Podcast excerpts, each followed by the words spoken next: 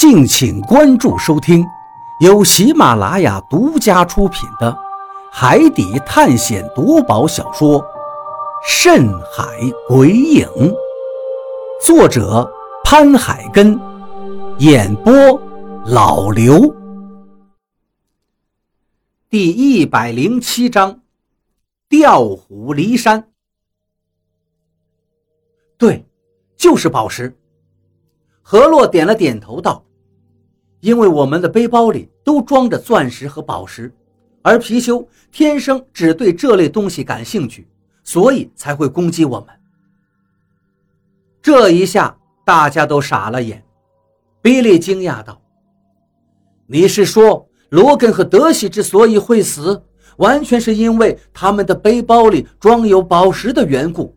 所以刚才攻击我们，也是因为我们的背包里有宝石？”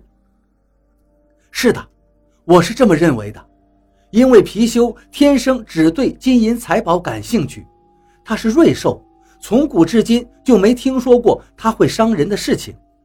加上洛根与德西的死，也就印证了貔貅之所以伤害他们，并非是把他们咬死了，而是为了夺取他们背包里的宝石，把他们扑倒踩死的。不信的话，我们可以过去把洛根的背包取过来。看看里面的宝石到底还在不在？何洛如是说道。这，大家顿时愣住了，面面相觑的迟疑起来。因为洛根的背包离貔貅只有不到三十米的距离，如果过去取背包的话，大家真的会担心那貔貅会不会扑过来伤人呢？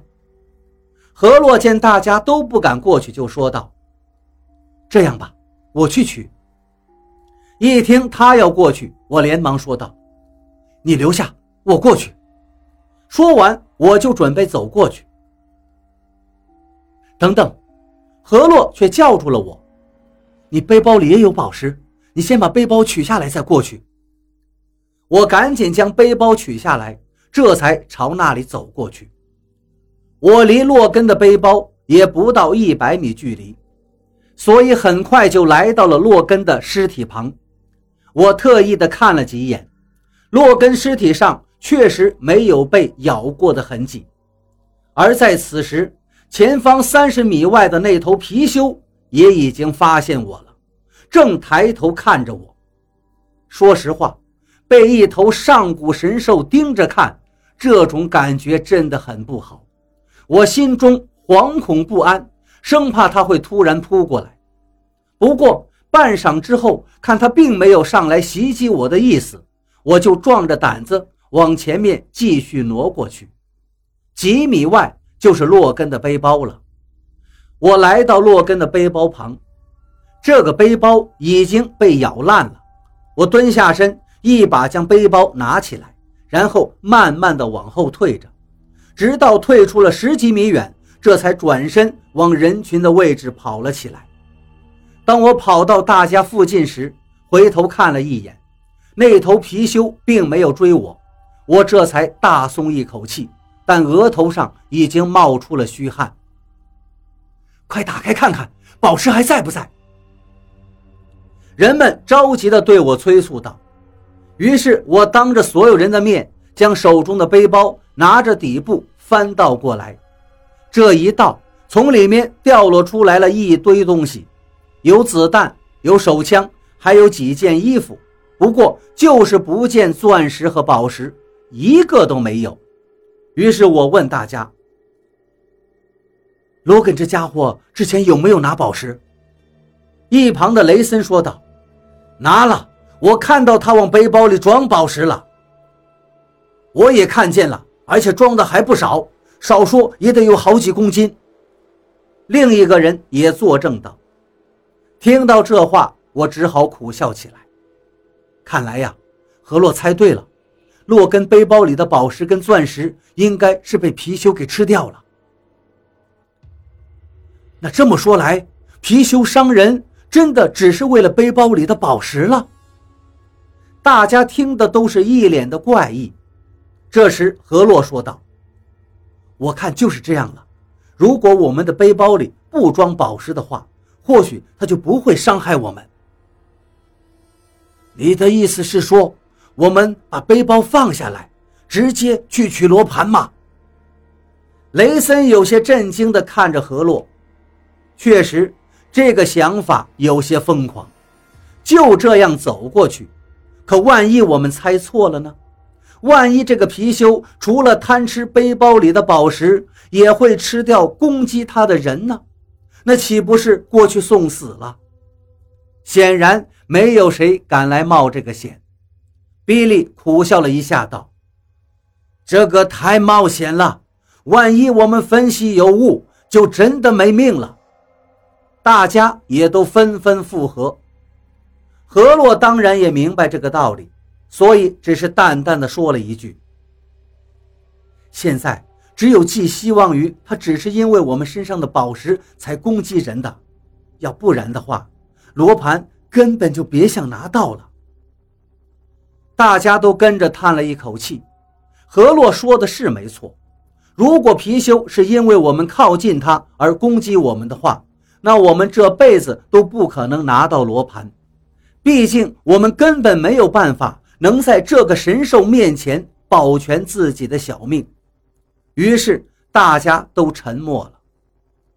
这时有人说道：“要不我们用宝石把它引开呢？”“对呀，我们可以用宝石把它引到一边，再分出人过去拿罗盘，这比直接过去送死风险就小多了。”另有人也赞成道：“不过我还是摇了摇头。”他们问我道：“怎么了，便鱼？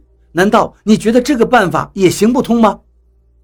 比利也皱着眉问我：“我觉得这个办法可以尝试的。”小鱼。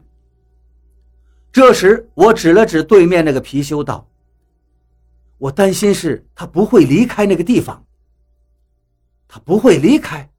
你为什么这么认为？大家都感到很好奇。我笑了笑说道。刚才我们逃跑的时候，他并没有一直追我们，仅仅是追了一小段距离之后就又回去了。我怀疑他可能就必须守在那里，要么就是懒得追我们。必须守在那里，大家又是一惊。张望川问道：“他守在那儿，守什么？难道就是守那块罗盘吗？”我摇了摇头。这我就猜不到了。如果那块罗盘是个宝贝的话，他守着罗盘是很有可能的。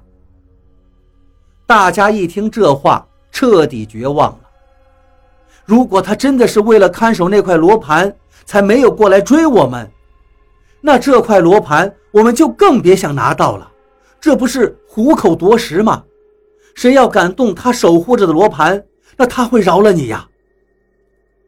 见此情形，我连忙说道：“不过这只是我猜测的一种可能性，或许他并不是在守护罗盘，兴许有其他原因呢。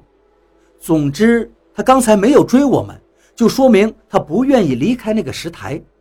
就算我们想用宝石吸引他，想来个调虎离山，估计也很难成功。除非谁敢跑到他前面去引他追捕，要不然……”他怕是不会离开那里。听到我这个话，大家都点了点头，也觉得我说的有道理。于是有人说道：“可是跑到他面前去逗他，引他袭击，这不是去找死吗？”我苦笑了一下，点了点头，这确实等同于找死。于是所有人再次陷入沉默。雷森快被逼疯了，这也不行，那也不行，到底要怎么办？依我看，我们还是去试一试，用宝石吸引他吧。比利点了点头，道：“好的，我们先试试再说。”说完，我们就开始将背包里的宝石全都倒了出来，用一个包装起来，至少有好几十斤重。Josie。你去。这时，雷森让他手下的杰罗西拿着那包宝石去吸引那头貔貅。杰罗西点了点头，拿着一袋子宝石，慢慢的绕到了另一侧。接着，他对貔貅喊道：“喂，宝石，我这里有宝石。”同时，他还从包里取出了一大块，拿在手里向貔貅挥动着。